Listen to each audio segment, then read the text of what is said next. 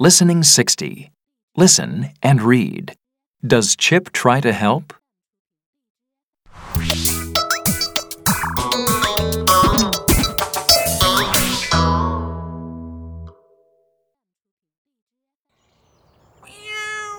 Kitty, kitty, kitty, kitty, kitty.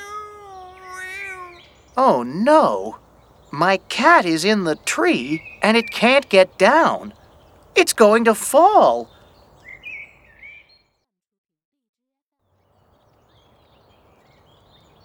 Look.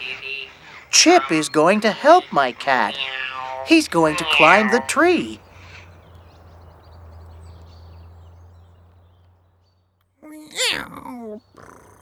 Oh no. The cat is safe, but Chip can't get down. Silly Chip. He's going to be there all day. Um, help?